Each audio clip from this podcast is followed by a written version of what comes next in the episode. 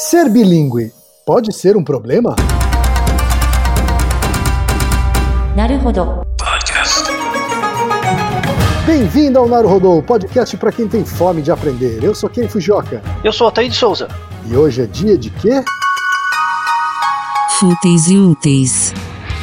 Altaí, vamos para os recados da paróquia. Quais são? Número 1, um, vai no iTunes Store, dê 5 estrelas e faça o seu comentário. Isso aí. Número 2, indique um episódio do Naruhodô para alguém que nunca ouviu o Naruhodô ou mesmo nunca tenha ouvido um podcast. Vamos aumentar o tamanho de nossa podosfera. E número 3, Altaí. Ah, O número 3 é sobre ajudar a manter o Naruhodô no ar, Altaí. isso aí. E para contribuir, basta usar o aplicativo PicPay e assinar o apoio mensal de 15 reais. São duas Coca Zero, querido ouvinte, querido ouvinte. Uma para Altair e uma para mim.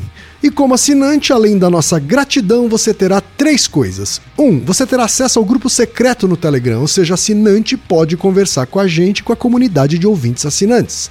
Dois, você terá vantagens especiais. Por exemplo, assinante recebe os episódios no grupo secreto do Telegram antes de todo mundo. E três, você receberá conteúdos exclusivos. Por exemplo, assinante recebe episódios que só são distribuídos no grupo secreto do Telegram. Então é isso. Baixe o aplicativo PicPay e assine o apoio mensal. Com o PicPay você ainda vai poder pagar boleto, transferir dinheiro entre amigos, recarregar celular, sacar o saldo em qualquer banco 24 horas sem taxa. E olha só, no primeiro mês de apoio ao Narodô, você ainda tem um cashback de 10 reais.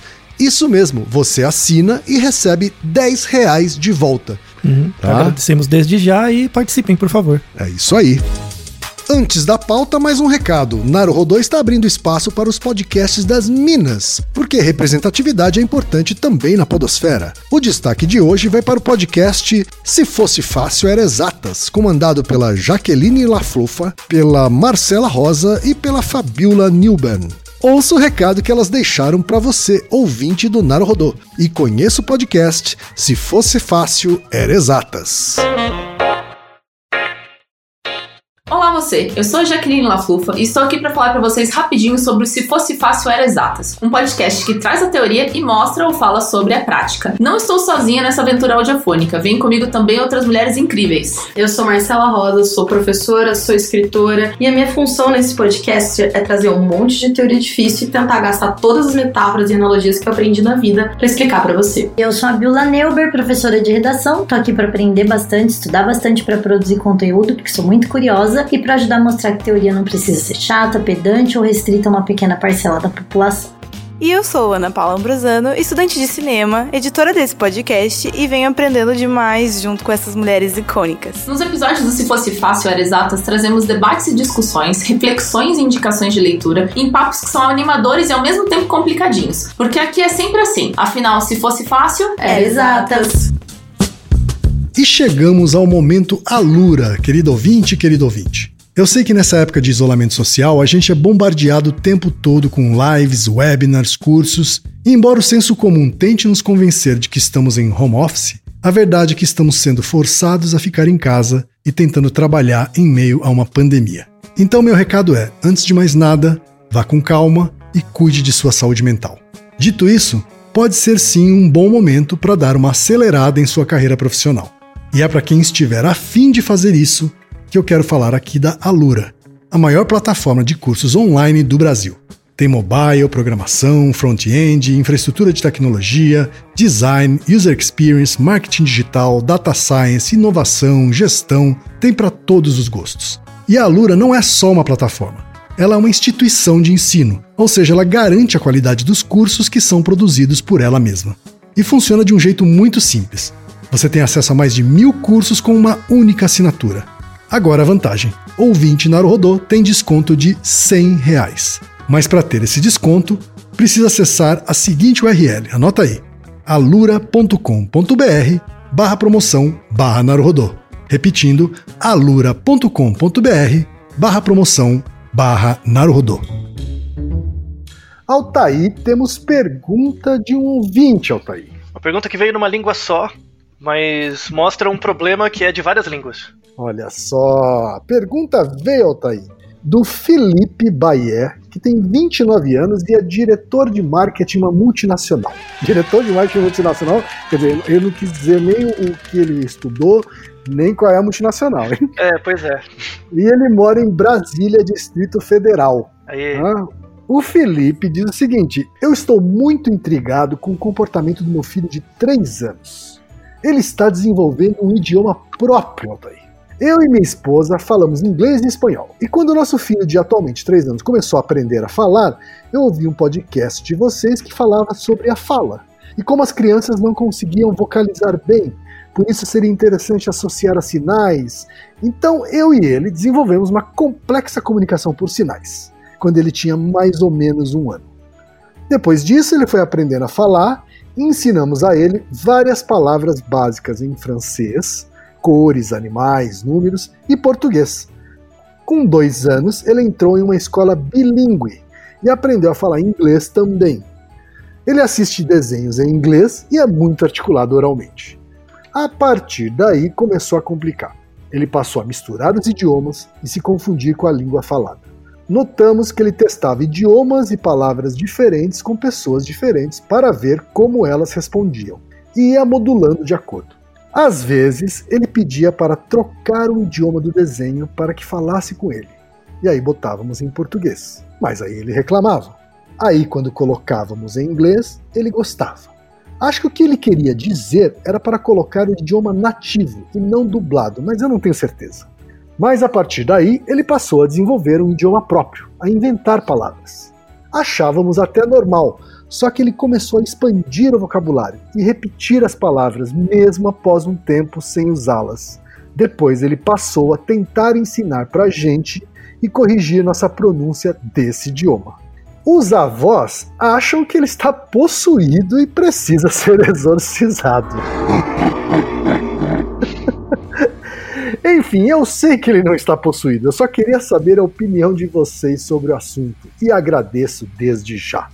Altair, olha só, ele sabe que o garoto não está possuído, pelo menos isso, né, Altair? Pelo menos ele não pegou água benta. É, pelo menos isso. Mas ele está enfrentando aqui uma situação que está dificultando a comunicação dele com o filho. Vamos falar sobre isso? Primeiro, vamos desmistificar algumas coisas, tá?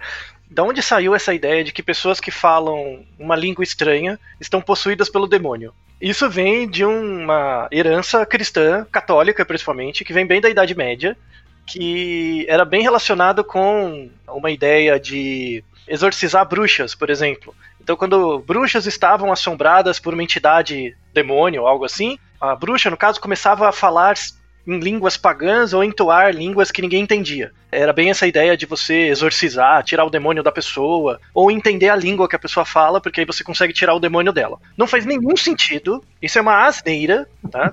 É, primeiro lugar. Eu tô chocado da gente ter que falar que isso é uma asneira, tá? Antes de mais nada. Ah, é, é, Mas, mas a gente tá vivendo tempos bem estranhos, viu, Thaí? A gente tá tendo que repetir o óbvio, assim, de uma maneira. A gente tá tendo que lembrar as pessoas que a Terra não é plana. Sim, é, é que coisas bizarras podem ser descritas de vários jeitos. O fato de você associar línguas que você não entende com possessão demoníaca tem um histórico ligado a um ideal católico. É contra o paganismo, né, que é o entendimento dessas línguas estranhas que não são um ideal cristão e tal. Isso é uma das razões pelas quais eu acho, lendo esse e-mail e pensando no meu passado, que eu larguei a clínica. Assim, eu parei de atender, porque eu tinha muita raiva de pai e mãe, eu acho. Porque eu brigava muito com pai, mãe, avô, avó, assim, muito, muito, muito. Eu tenho, eu tenho amigos veterinários que também adoram bichos, mas odeiam os donos. É, então, é, assim, eu, eu, eu tenho muito, muito respeito e consideração pela psicologia clínica, é uma área muito sólida, interessante, importante, a despeito da má formação do psicólogo em si, a área clínica é, é genial, tanto é que tem um monte de gente que se interessa por isso e muita gente picareta, né, que se interessa por isso. Mas te- Você acha que você largou porque é uma coisa que você acaba não fazendo tão bem quanto você gostaria? é Isso? É, é como, como eu já falei com você várias vezes, né? A única coisa que eu sei fazer direito é estudar, né? Mas eu tive um histórico clínico, assim, eu atendi razoavelmente por alguns anos, aprendi muito com a clínica, me tornei muito sensível a ela, mas essas coisas de. dessas explicações estapafúrdias de pai mãe doido, eu, eu não consigo. Isso reflete um pouco o jeito como a gente funciona, as pessoas funcionam. Porque como a nossa educação sempre foi voltada para o trabalho, as pessoas aprendem coisas, ah, porque isso vai me tornar um melhor profissional, eu vou usar isso na minha vida de um jeito bem utilitário. E essa é uma situação em que demanda, assim, qual que seria a melhor abordagem para uma situação dessa? Porque não é problema, né? Essa criança é normal. Uma criança que começa a misturar, criar uma linguagem própria, não é pra você achar que ela foi possuída pelo demônio, é pra você ficar feliz. E nesse caso aqui, o pai não acha isso. É, Quem então. acha é a avó. Sim, Tá? sim. É, o pai não acha, tá? Mas ele acha estranho. E se você entende um mínimo de comportamento e desenvolvimento infantil, você vê que é algo totalmente normal e esperado. E o objetivo do episódio é esse, é mostrar isso. Como que se dá a aquisição da linguagem em crianças pequenas. E mostrar supostas diferenças entre crianças que aprendem duas línguas em relação a crianças que aprendem uma. E eu vou reforçar a questão do suposto, porque as evidências são bem fracas nesse sentido. Como eu tô vendo um serzinho que está se desenvolvendo e eu não sei muito bem como ele funciona, né? Porque eu não estudei a- as causas materiais e formais do desenvolvimento. Porque eu estudei biologia e psicologia para usar para alguma coisa e não para saber. É muito mais fácil eu colocar que a causa dessa estranheza é algo externo. Então é uma entidade externa que eu não sei o que é, mas que me controla e se me controla, controla a criança. Tudo que acontece de esquisito e eu não sei o que é, eu atribuo a algo externo. Isso é um mecanismo psicológico muito comum, assim. Ah, isso tá dando errado por causa dos stakeholders. Isso tá dando errado por causa do mercado. Isso tá dando errado por causa do demônio. Tá no mesmo nível de explicação. São coisas que eu não sei o que é e eu coloco isso como uma causa pro problema. E isso é muito comum, porque é muito mais difícil você sentar e começar a olhar, tipo, eu não sei o que tá acontecendo. Por que que será? E aí criar um- um- uma metodologia, por exemplo, baseado nas quatro causas aristotélicas, para tentar resolver esse problema e entender que é algo comum e normal. Do mesmo jeito que crianças pequenas brincam com objetos, as crianças brincam com palavras que são representações mentais. E quanto mais acesso a palavras, mais brincadeiras você cria. Então, primeira coisa, esse esclarecimento é muito importante. É muito fácil a gente colocar a causa das coisas que a gente não entende em coisas distantes da gente, que em geral são coisas que a gente não tem o controle, mas dá um su- suposto saber pra gente. Ah, eu sei que quem causou isso é o demônio. Quando na verdade eu, eu devia assumir que eu não sei nada de psicologia e eu podia si- simplesmente sentar e começar a estudar. O nosso ouvinte pelo menos mandou a pergunta. Então já mostra que como resposta ele vai ter uma, um modelo testável de como avaliar o filho dele ou qualquer outra criança para ver o desenvolvimento normal das funções linguísticas, né, das funções verbais. Então, feita essa apresentação, eu não sei se você já ouviu quem falar assim que pessoas bilíngues são mais inteligentes. Já ouviu, já ouviu falar disso? Eu acho que já ouvi gente achar isso, assim. Eu nunca achei isso, mas tem- já ouvi gente achar isso. É porque você teve potencial para ser totalmente bilíngue, né? Pelo menos um dos seus pais era fluente em japonês e você podia ter aprendido as duas línguas juntas. Tanto que durante uma fase da sua vida você foi exposto aos dois, né? Sim. Você acha que isso trouxe alguma vantagem para você? Ah, eu acho que sim. Em que sentido? Em alguns sentidos, acho que eu me acostumei a sons diferentes, né? Porque no, no meu caso a gente está falando de dois idiomas bem distantes, né? Um de origem latina e o outro asiático, então deriva do chinês, né? O japonês deriva do chinês de alguma forma. Então a gente está falando de fonemas muito diferentes, sons muito diferentes, né? É, então acho que aprendi a distinguir sons diferentes e até é, a- e até a produzir fonemas diferentes também em função disso. Essa é uma, uma coisa. né? A segunda coisa é a própria estrutura da linguagem. Acho que você exercita estruturas diferentes de linguagem, né? Estruturas de formação de frase, de conjugação verbal, né? São também coisas completamente diferentes. Então, de você, certa forma, está exercitando é, conhecimentos diferentes aí, tá gerando estímulos diferentes, vamos dizer assim. Daí para dizer que a pessoa é mais inteligente, acho que tem um saldo. Ah, muito bem. Então você já pegou um ponto importante. Mas, por exemplo, eu não sei se você ouvia isso dos seus pais ou parentes, enfim, quando você era mais novo, você inventava palavras? Você misturava palavras do japonês e do português, por exemplo? Ah, sim. Que só faziam na sentido verdade, na verdade misturar, misturar palavras em português e japonês nas frases era meio que um padrão, assim, dentro de casa. tá? Era meio que um padrão dentro de casa. Então, é, o que prevalecia era a estrutura da língua portuguesa e aí a gente colocava palavras em japonês no meio da frase. tá? Então é como se a gente conjugasse, enfim, conjugasse o verbo em português, mas incluísse objetos em, em japonês, assim, sabe? Então era uma mistura bem louca, Hum, bem louca. Mas, E a gente faria, fazia isso naturalmente, assim, tá? e, e quando você, mas, mas quando você ia pro colégio, depois isso te atrapalhava em alguma coisa? Não, não, não. Não. Era, automaticamente eu, eu mudava de.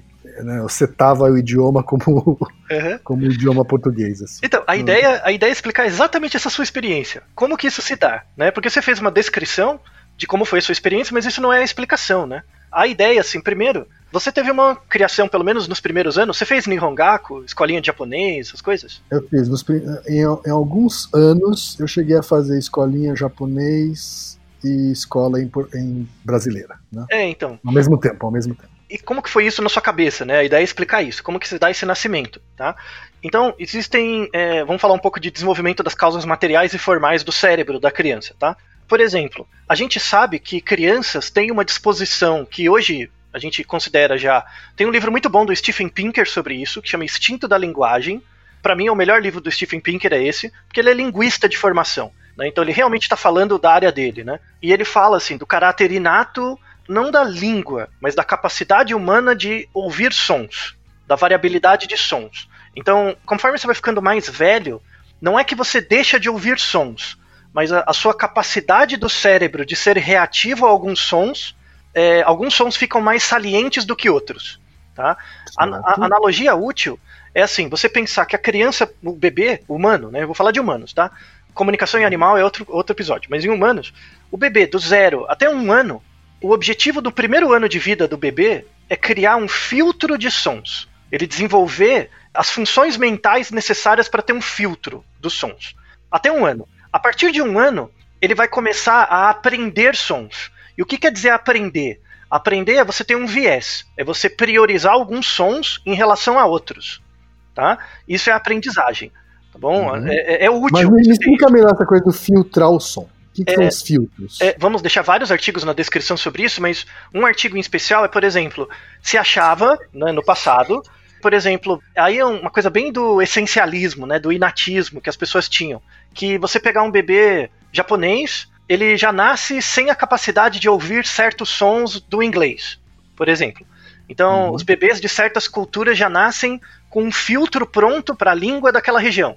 Isso era uma coisa que se tinha há 40, 50 anos atrás. Hoje em dia a gente já vê que isso não é verdade. Então os bebês até um ano, eles conseguem ouvir todos os tipos de som vocal de todas as línguas. Então o bebê ele nasce com a capacidade de discriminar os sons de toda e qualquer língua. Só que no primeiro ano de vida ele vai desenvolver um filtro em função dos sons que ele ouve mais. Então tem um artigo muito legal que eles pegaram bebês de quatro meses, japoneses, que nasceram no Japão e nos Estados Unidos, tá? E expunham eles a sons. Por exemplo, tem uma palavra em inglês que eu levei anos para discriminar o som, assim adulto, né? Porque eu fui aprender inglês mais velho, que é Uhum. sneakers e sneakers. Assim, pode Sneakers e sneakers. é, sneakers e sneakers. O, o i é um pouquinho mais alongado numa, numa palavra do que na outra. Então, Uhum. é, sneakers, né? É um tipo de chocolate, é uma barra de chocolate, chama sneakers. E tem sneakers, que é um, é um tipo de tênis. Tem um tênis que eles chamam de sneakers. Se você ouve alguém em inglês falando isso, é muito discreto, assim, você quase. Você não consegue ouvir a diferença. Então eles pegavam palavras assim, do inglês e do japonês, e mostravam para bebês dos Estados Unidos e do Japão. Os bebês com quatro meses conseguem discriminar os dois sons, independente da cultura. Aí depois pegaram esses mesmos bebês quando eles tinham um ano e meio. Com Uhum. um ano e meio, eles já não conseguiam discriminar mais. Então, o cérebro deles maturava, primeiro, para coletar a maior quantidade de sons possíveis, e depois eles pegavam esses sons até um ano, criavam o filtro, e aí esse filtro dava uma primazia maior para alguns sons, que eram os sons da língua materna em relação a outros. Então, e- esse artigo é bem paradigmático, assim, ele é muito bom, ele foi reproduzido depois e viu que era assim mesmo, que no, no primeiro ano de vida você é aberto a quaisquer sons, e a partir de um ano de vida você vai filtrando os sons em função do que é mais adaptativo para você, né? Porque o, o objetivo da criança até um ano de vida é sobreviver. O objetivo da criança a partir de um ano de vida é aprender, tá? Isso é bem interessante das teorias de desenvolvimento, tá? Uhum. Porque Quer um dizer, ano... então, até um ano, sobrevivência acima de tudo. É, porque você é muito indefeso, né? Não, não dá pra exigir dela. Mas, mas ela já aprende, né, Otávio? Ela- então, ela acontece os dois, né? Sempre É. ela tá aprendendo. Só que no, no primeiro ano de vida ela tá desenvolvendo os filtros necessários para aprender, né? Sim. Que é o que Piaget chama de desenvolvimento sensório motor. Então, o Uhum. ato motor vira o ato mental. Quando vira o ato mental, você aprende, né? É, funções cognitivas mais, mais desenvolvidas. E aí a linguagem é uma delas. Esse é um artigo. Agora imagina, por exemplo, uma criança em que o pai é brasileiro e a mãe é japonesa. Ou vice-versa, Uhum. tá? E, e a mãe japonesa não fala português quase e o pai não fala japonês. Assim, é bem separado. E a criança Uhum. ouve os dois, tá? Sim. Então você tem três grupos de crianças. Você tem as crianças monolíngua, que só aprendem uma. Você tem uma criança que é a, a bilíngue estrita ou bilíngue pura, que é aquela que desde o nascimento ela ouve as duas línguas ao mesmo tempo, tá? E você tem uma outra que chama bilíngue serial, que ela aprende a primeira língua até os três anos e depois é introduzida a outra. Que talvez seja o caso do Tá bom. nosso ouvinte. Talvez seja um, um bilinguismo serial. É um pouco diferente. Então, vamos falar do bilinguismo puro primeiro. Esse raciocínio todo que a gente está falando, ele serve também para mais de duas línguas. Serve. Então, Uhum. assim, o desenvolvimento do cérebro, ele é um pouquinho diferente quando é uma língua e duas. Duas ou mais. Aí pode ser três, quatro, cinco, é a mesma coisa. Então, Certo. quando eu tô falando bi, pode ser mais línguas, a partir de duas. A ideia é a mesma. Uma ideia é que, como no primeiro ano de vida a criança está desenvolvendo esse filtro, esse filtro vai ser criado num contexto de duas línguas. Tá? Uhum. Então é como se para a criança não fosse duas línguas, é uma terceira. É uma terceira que é a soma das duas. Tem um experimento muito legal usando EEG, el- eletroencefalografia, com bebês pequenos, que era a- a- assim, eu, eu não observava comportamentalmente se o bebê percebia, eu observava no cérebro dele, né, pela atividade neuronal da criança. Então eles pegaram dois grupos de criança, crianças com seis meses de vida. Um grupo era monolíngua, né, só aprendia uma língua, e outro grupo era bilíngue, mas bilíngue estrito, desde o nascimento, ouvia as duas línguas, tudo misturado. Quando elas tinham seis meses, eles olhavam no EEG, eles faziam assim, eles colocavam um... ah, nesse artigo ele, ele pegou frases em inglês e frases em espanhol, eu acho, nesse artigo. Então ele- eles colocavam assim, uma frase em espanhol e uma palavra no meio era em inglês. Tipo, dá uma quebra, né? Então, e aí eles colocaram um bebezinho para ouvir essa frase e no meio tinha uma quebra. Se, por exemplo, a língua materna da criança, a criança era monolíngua e a língua materna dela era espanhol, ela ouvia a frase em espanhol.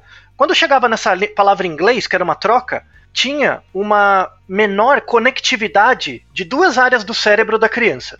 Então, o cérebro da criança é meio reativo a quando dava esses bugs, esses erros, sabe? Uhum. É, lembra muito um episódio que a gente gravou que era porque que muitas vezes nosso cérebro dá uma bugada. Era bem esse, esse, esse fenômeno da bugada, assim, né, do nosso cérebro. Então tinha um problema de conectividade da área. Então a- a- o cérebro estava de forma conectada ouvindo, o que era saliente, de repente aparecia uma frase estranha e ele dava uma bugadinha.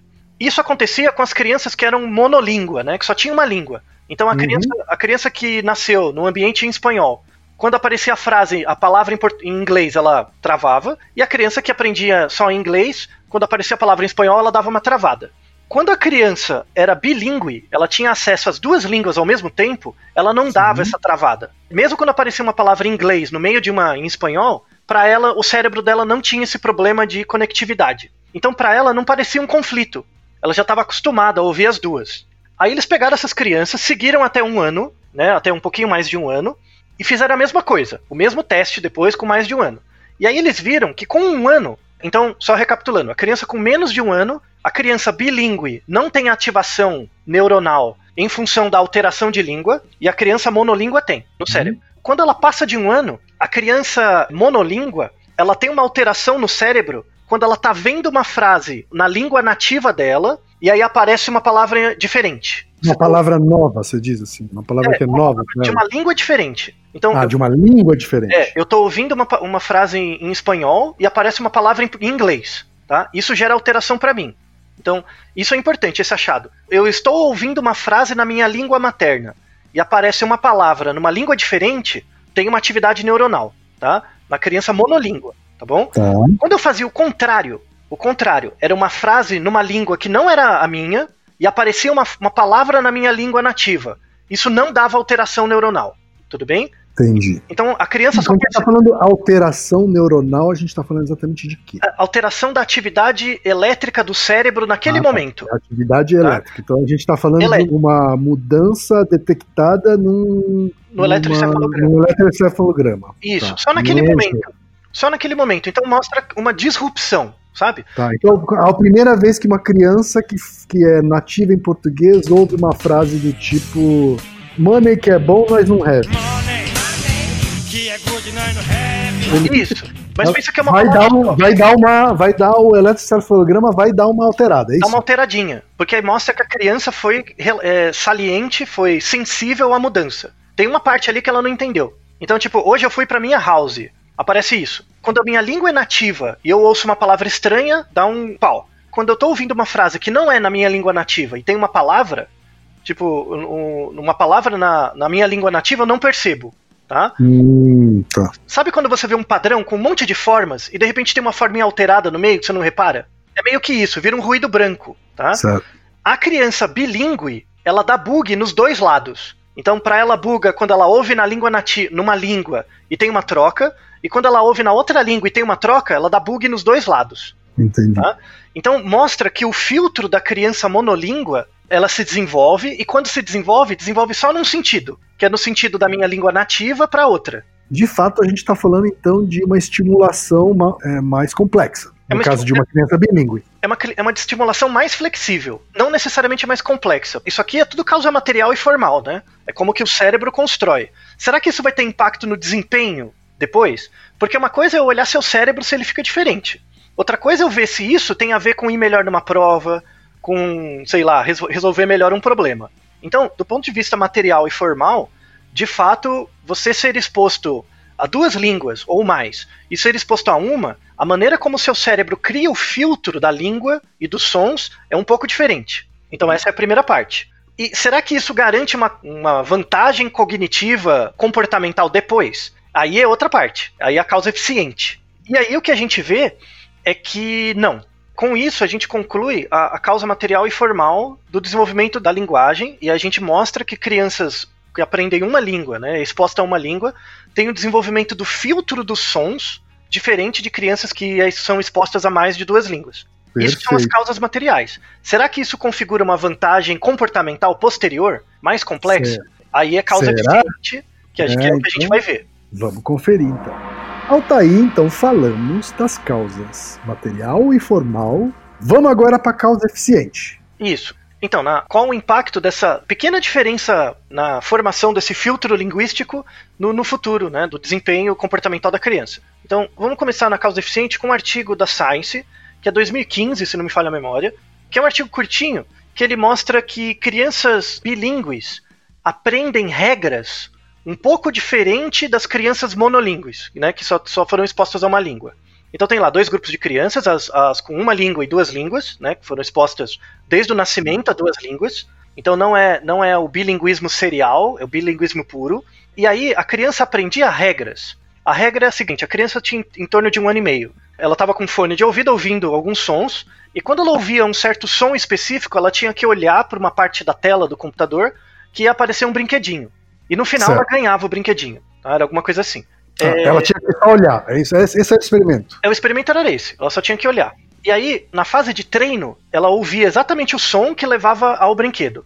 Aí ela, era- ela era exposta, ela ouvia vários sons, e no meio aparecia o som que ela tinha que ouvir. Quando ela ouvia aquele som, se ela olhasse para o lado da tela correto, aparecia um brinquedinho. E aí ela ganhava o brinquedinho no final. Tudo bem, até aí. Só que aí faziam isso com crianças bilíngues e crianças com uma língua só. E o desempenho era parecido.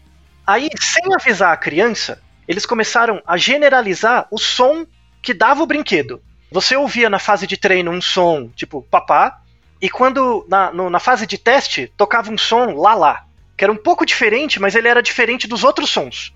Então eu queria saber se crianças generalizavam a regra, entendeu? Então, se aparecia um som diferente dos outros, independente de qual seja, você olhava para a tela. Certo. As crianças bilíngues, elas generalizavam mais rápido. Elas percebiam mais rápido que a regra valia para outros sons do que as crianças monolíngues. Ah, tá. Então temos aí uma vantagem. Então, e de novo, é é uma vantagem que está no limite da causa formal com eficiente. Porque no Certo. fundo é só discriminar sons. Entre você discriminar sons e entrar numa faculdade melhor, é um salto enorme. Tá? Claro, É, claro. então, tem que tomar cuidado com isso, porque tem um monte de neurolinguista que fica usando isso como evidência para ensinar 10 línguas para criança é muito melhor, porque ela vai entrar em Harvard.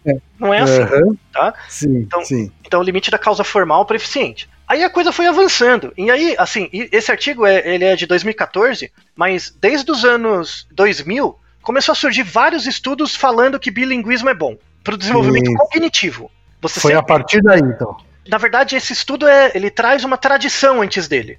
Existe uma tradição que veio desde os anos 90 de dizer que ser bilíngue é melhor, ser bilíngue é bom, mas muda o seu cérebro, sabe? É uma assertiva muito mais forte.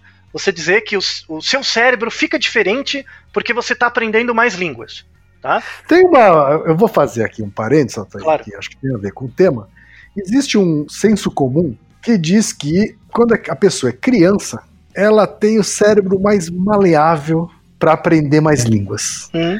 E que, portanto, em geral, crianças têm mais facilidade de aprender novos idiomas do que um adulto. O quanto isso é verdade, do ponto de vista eh, material e formal? Assim, você tem que pensar que a língua é composta de várias partes, né? Tem a sintaxe, tem a estrutura da língua, tem a prosódia, que é a maneira como a sua garganta funciona frente à reação do cérebro. Então, algumas competências você desenvolve de forma mais maleável quando você é mais jovem do que outras. Então, Tá. por exemplo, habilidade verbal, escrita, sintaxe, isso não, tá? Então, Tá. assim, aprender a escrever, aprender a ler, aprender a falar a língua, quanto mais tempo de experiência, melhor. Então, se você Certo. aprendeu a inglês com 20 anos, sei lá, pelo menos a parte gramatical, de escrita, se você se dedicar, quanto mais tempo você de- dedicar, melhor você fica. A única coisa que tem um efeito de período crítico é a prosódia, é a vocalização, que a gente chama de sotaque. Bom, então a partir de uma certa idade você vai ficar com sotaque residual mesmo, e tudo bem tá? Porque aí depende mais da relação entre o cérebro e a garganta, tal, né? É, Perfeito. aí isso, isso tem uma ma- maior maleabilidade. Agora, estrutura sintática, isso aí independe. Tanto é Independe. Então é. então é uma falácia isso, dizer É. que uma, a criança aprende língua mais fácil do que adulto. ela aprende língua mais fácil porque ela tem a disposição e a motivação para aprender, porque ela é menor, e porque ela tem mais tempo. Ou seja, é menos sobre causas materiais e formais e mais sobre essa Causa disponibilidade. É, que é a causa eficiente, que é o contexto. Perfeito. Né? Tá ok. Agora- Voltemos. Agora, é, sotaque não. Tá? O sotaque já é uma, uma outra coisa bem mais material.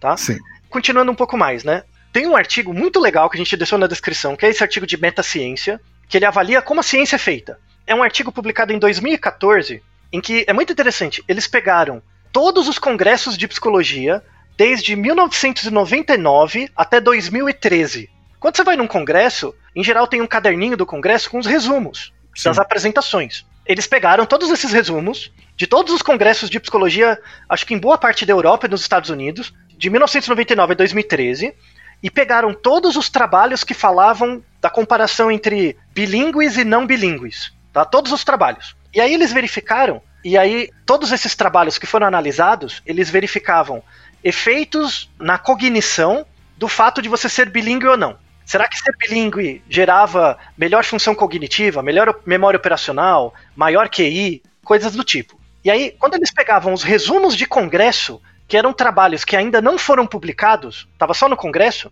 eles viram que 50% dos trabalhos apresentavam evidências de que ser bilíngue era bom, gerava um resultado positivo, estatisticamente. E os outros 50% mostrava que não, que não fazia diferença. Tá? Sei. Metade é metade, tá bom? Sim, Aí sim. depois eles pegaram todos esses trabalhos e viram quantos deles conseguiram ser publicados nas revistas. Que era Tá. passar pela revisão por par e ser publicado. Quando eles viram, então era 50-50, né? Antes. Quando eles Sim. observaram a publicação, 70% dos artigos que disseram que ser bilíngue é bom foram publicados, versus 30% dos que disseram que não era. Né? Ou seja, isso chama viés de publicação.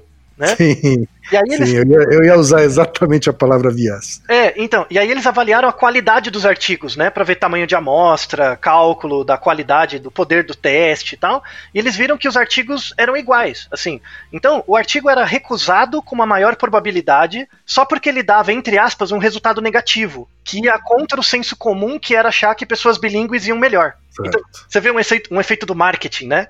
De uma mensagem do agenda setting que afeta por trás, assim, o revisor do artigo, né?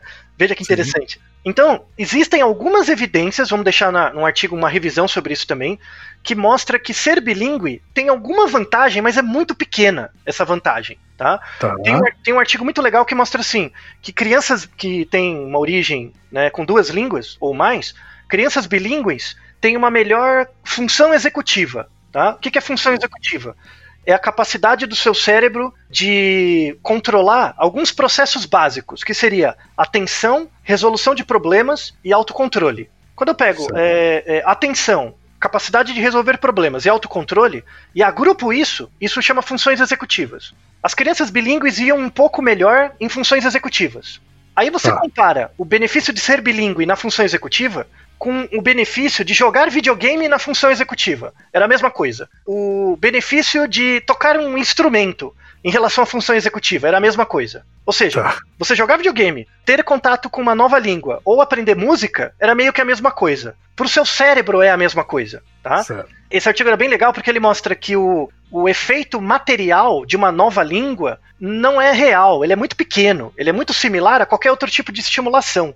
Né? Sim. Qual é o grande benefício de aprender uma nova língua? É aprender uma nova língua. É a questão Claro. eficiente, cultural.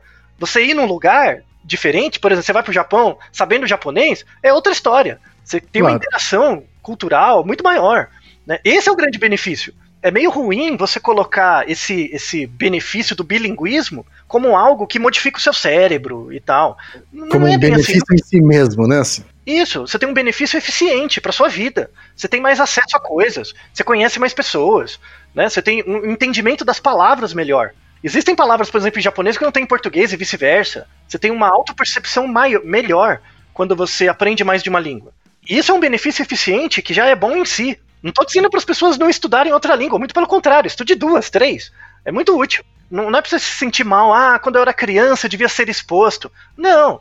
Se hoje você não aprende, é porque ou você não tem tempo, ou não tem vontade o suficiente, ou tem preguiça. Se você desenvolver sua capacidade de leitura e escrita, nossa, já tem um ganho, um incremento cultural imenso. Né? Ou seja, é uma desculpa esfarrapada, então, culpar a, a idade, culpar a capacidade do cérebro. É, Uhum. nesse sentido é, eu não falaria de desculpa, eu falaria que tem outras prioridades. Sabe? Tá, Tem Mas é que tem gente que usa isso como desculpa, né, Altair? A gente Sim. sabe disso. Sim, sim.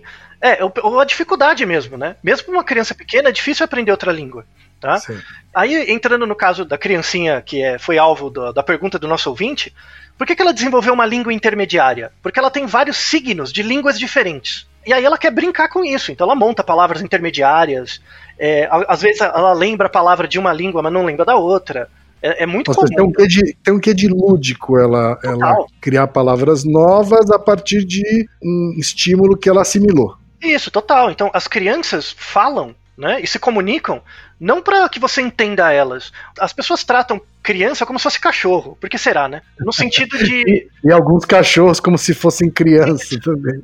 no sentido de que o organismo tem que fazer aquilo que você espera, sabe? Uhum. Não é assim, entendeu? Tipo, a criança não tá nem aí, ela vai agir do jeito que pra ela faz sentido. Ela tá testando o mundo. E é importante isso. Eu vi isso em clínica já. Tem muito caso de pai e mãe que acha que o filho tá se desenvolvendo mal, não tá indo bem na escola e tal, quando é muito pequeno. Porque, na verdade, por exemplo, imagina que um pai fala, um dos pais fala inglês, eh, português e o outro japonês. E a criança tá desenvolvendo essa língua quando 3, 4, 2, 3 anos. Meio misturada, assim, né? Só que às vezes, por exemplo, imagina que o pai fala só um pouquinho de japonês. Ele não tá entendendo a criança porque a criança já sabe mais japonês que ele. Né? Uhum. Então ele Sim. fala que a criança ou é possuída pelo demônio, porque ela não atende à expectativa dele. A culpa é sua que não sabe japonês o suficiente. Que a criança já tá te dando um baile. É isso, a, a ideia é essa, deixa ela desenvolver, desenrolar, ela vai passar você rapidinho, sabe? É normal isso. E aí, pra começar a fechar, né, tem essa coisa da causa eficiente, né, do impacto da linguagem.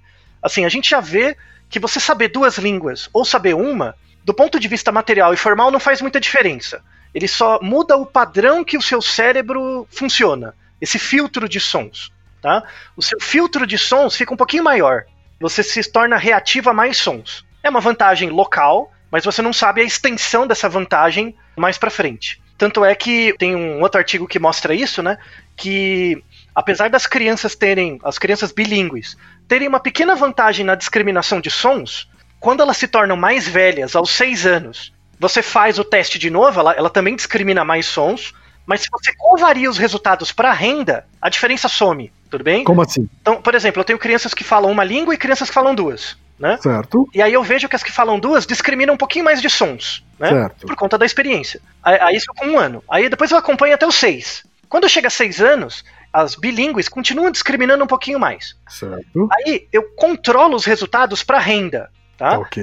Eu retiro o efeito da renda. O que, que acontece? A diferença entre a, a bilíngue e a não bilíngue some. Por quê? Ou seja, a gente está falando muito mais que a, que a renda acaba influenciando muito mais do que o bilinguismo. Isso, o acesso. Porque, por Claro, exemplo, se eu sou uma criança a- É, se eu sou uma criança que cresceu num ambiente que só tem uma língua, mas eu tenho uma renda maior, eu vou ter acesso a outras informações que propiciam uma flexibilidade da minha língua que vai suplantar o efeito do bilinguismo se eu sou pobre. Certo. Entendeu? Isso acontece muito nos Estados Unidos. Que você tem, por exemplo, chineses, né? Famílias chinesas mais pobres, a criança tem mais dificuldade de flexibilizar os sons do inglês. Certo. Então, a renda tem um peso muito maior do que ser bilíngue, por exemplo. Mas tem um efeito bem interessante na crença, que é, é a evidência final que a gente traz aqui. Esse artigo é sensacional, vamos deixar na descrição, é um artigo muito bom, que eles avaliam as crenças infantis. E tem um tipo de crença que é muito comum em adulto também, que é a crença essencialista. A crença essencialista é o seguinte: o quanto você acredita que um certo comportamento é inato. Se você acreditar que um certo comportamento é muito inato, tem uma carga inata muito grande, você é essencialista, tá? Tem uma essência que você nasce com ela, tá bom? É um experimento muito, muito bem bolado, assim. Eles pegaram crianças de 5 a 6 anos, né? Um grupo de crianças de 5 a 6 anos, de três grupos. Pegaram as crianças que só é falado uma língua em casa, a criança Tá. que é bilíngue puro, né? Que desde o nascimento teve contato com duas línguas, e a criança que é bilíngue sequencial, que ela nasceu com uma língua e a Sim. partir dos três anos ela entrou em contato com outra, tá? Só com três anos. Quando você pega crianças e aí você pergunta para a criança o seguinte: você acha que a língua, a- a- o que a gente fala, é inato? As pessoas nascem com a capacidade inata para falar? Fizeram perguntas para criança de 5 anos. Você acha que os animais, tipo, o jeito que um cachorro late, o jeito que uma galinha pia, um passarinho, isso é inato? Então a linguagem natural dos bebês. Então eles perguntaram se a linguagem era inata, se a vocalização animal era inata, se a linguagem dos bebês, gugu dadá, era inato, e se traços físicos do seu rosto né, eram também inatos. As crianças que tinham uma base com uma língua só, uma maior porcentagem delas dizia que era quase tudo inato. Você nasce com a capacidade de fazer gugu dadá, os animais eles já nascem com uma capacidade inata de fazer o barulho deles, e a- a- seus atributos físicos são inatos. Crianças com Aham. uma língua só. Aí eles perguntaram para crianças que eram bilíngues, mas o bilíngue puro, só para dar uma, uma questão de, de prevalência, cerca de 90% das crianças que tinham uma língua só achavam que todos esses comportamentos eram inatos, assim, eminentemente. Quando você pega bilíngues simultâneos, o bilíngue puro, cerca de 70% das crianças achavam isso, que não tinha componente cultural em- na linguagem natural dos bebês, na vocalização animal e traços físicos humanos. Quando você pega o bilíngue sequencial, que é aquele que vive três anos falando uma língua e depois é introduzido outra língua, somente 30% das crianças acham que esses atributos são inatos. Olha só. Muito interessante, porque a partir dos três anos, você já tem uma certa autorreflexão do seu aprendizado. Como você tem uma autorreflexão do seu aprendizado, você começa a perceber que você está aprendendo uma outra língua e modifica o padrão da primeira. E aí você começa a dar mais peso para o padrão cultural, para a aprendizagem cultural. Isso em crianças a partir de 5 anos. Veja que interessante. Então, você mostrar uma certa experiência de vida e depois começar a mostrar outra, que é uma outra língua, e a criança perceber que essa segunda experiência está afetando a primeira e o jeito que ela se vê, ela começa a dar mais peso para questões culturais. Não, não, tudo bem, tem uma parte inata, mas também tem a cultura. Eu estou aprendendo porque é o ambiente que está me reforçando. Eu eu achei genial você começar a ver isso em crianças tão pequenas. Né? Pois é. É, você vê Tem que essa autopercepção, assim, né? é, então, é, muita gente acha, ah, não, o ideal é você já nascer com duas línguas. Não necessariamente. Às vezes Claro. você esperar até uns três anos e começar a introduzir uma nova língua, dá uma auto-percepção para a criança que ela vai valorizar muito mais. Não é um. Eu acho que é um, um paradigma que foi criado exatamente naqueles anos 90, né? Onde, onde existia essa forçação de barra, né? De, de fazer as crianças aprenderem um monte de língua quando era, né, ainda, ainda pequenas tal. Sim, Tem uma herança disso ainda. que a gente chama de influência acumulativa. Quanto mais você souber, é, é a época da Barça, sabe? Aquela Uhum, da sim, enciclopédia, de É. programa de TV, a sua Ah, capacidade Quando de ainda, quando ainda também se, se acreditava que aprender era decorar, né? Isso. Que não tinha computador, né? Então era um pouco também, né? Quanto mais conhecimento Sim. você guardava na cabeça, melhor. Então, Quanto mais capacidade de memorizar as coisas, né? Isso. Então hoje, hoje a- a- o mundo é bem diferente, assim. Você aprende muito mais. ho- Hoje é muito. Importa muito menos o que você aprende, mas como. Como você consegue pegar bases epistemológicas de áreas diferentes e combinar. Que é meio que o objetivo do Naruhodo, né? É essa a ideia, né? É mostrar assim que no fundo, se você tem uma criança que é exposta a duas línguas desde o nascimento, ótimo. Só que mais pra frente, você vai ter que mostrar a vantagem disso. Isso é um exemplo que acontece muito na colônia japonesa, por exemplo. Você olha hoje com os olhos de adulto, você vê, nossa, é muito legal uma criancinha aprender português e japonês. Pela questão cultural, né? Você vai aprender muitas coisas. Só que a criança não vê isso como algo motivador.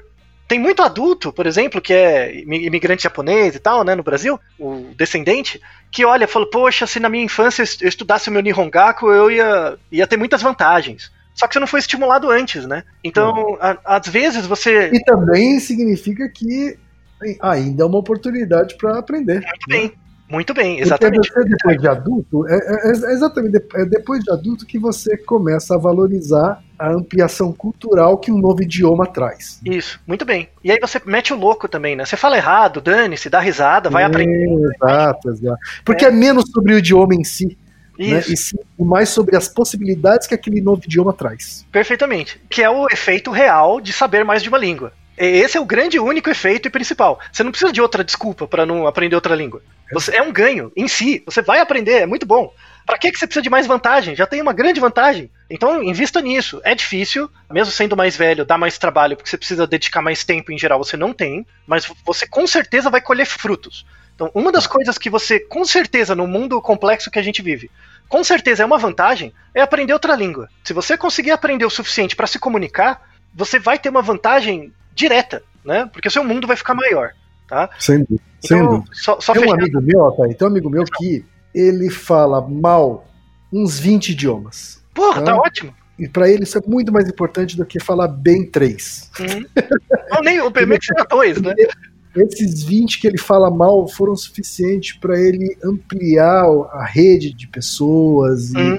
e conhecer parte de culturas diferentes, né? A partir desse conhecimento, ainda que superficial, de Sim. vários idiomas. E, e o mundo fica muito maior dentro de você, porque você vai conseguir ter vários termos, né, vários significantes para explicar suas próprias condições internas, sabe? Então a, a, a vantagem de saber várias línguas não importa se ela muda o seu cérebro, porque ela não muda. O que ela muda é a sua percepção estética de você mesmo, sabe? Sim. Você saber que você tem várias palavras que você pode usar para tentar se entender, esse é o maior ganho de saber várias línguas. E é isso que tem que ser ensinado para criança.